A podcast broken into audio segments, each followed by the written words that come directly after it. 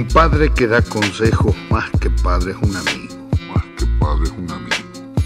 Para, para, para. Para, para, para. ¿Y una maestra que da consejos? Ese Sasa Ciruela. Sasa Ciruela. nadie sabe. Sasa Ciruela. Yo nunca tuve otra escuela. Sasa Ciruela.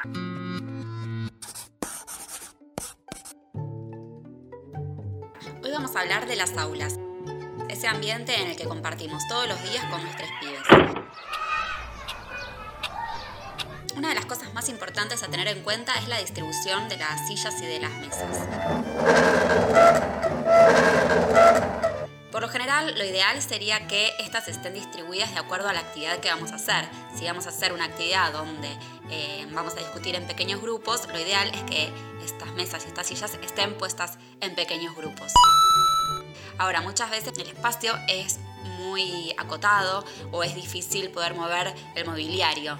Por lo tanto, mi recomendación por general es que hagan un semicírculo con las sillas y las mesas y eh, de esa manera pueden quizá trabajar con dos o tres eh, compañeros que tengan cerca y también al mismo tiempo pueden verse las caras.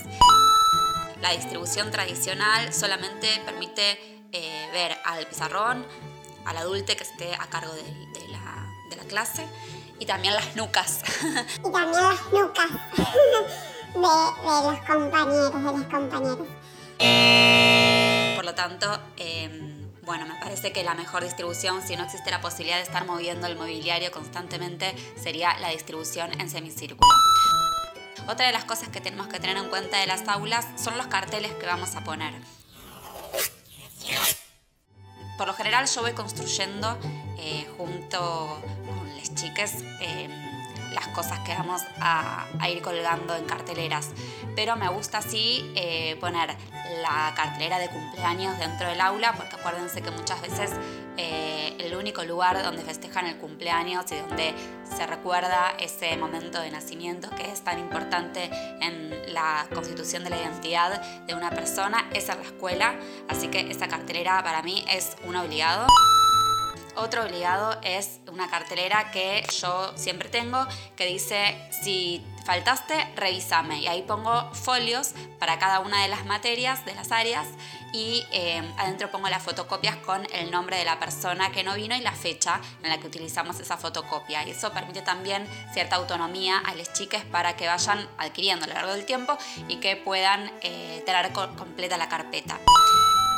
Otra cosa que me gusta en el aula es tener delimitado qué pared, por decirlo de alguna manera, va a ser para cada área. Eh, yo eh, contemplo cinco áreas, ciencias sociales, ciencias naturales, prácticas de lenguaje, matemática educación sexual integral.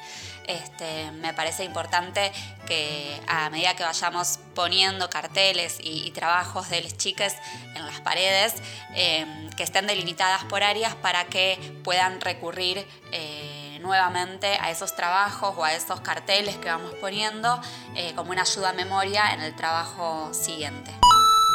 Bueno, hasta acá esta primera edición de Sasa Ciruela.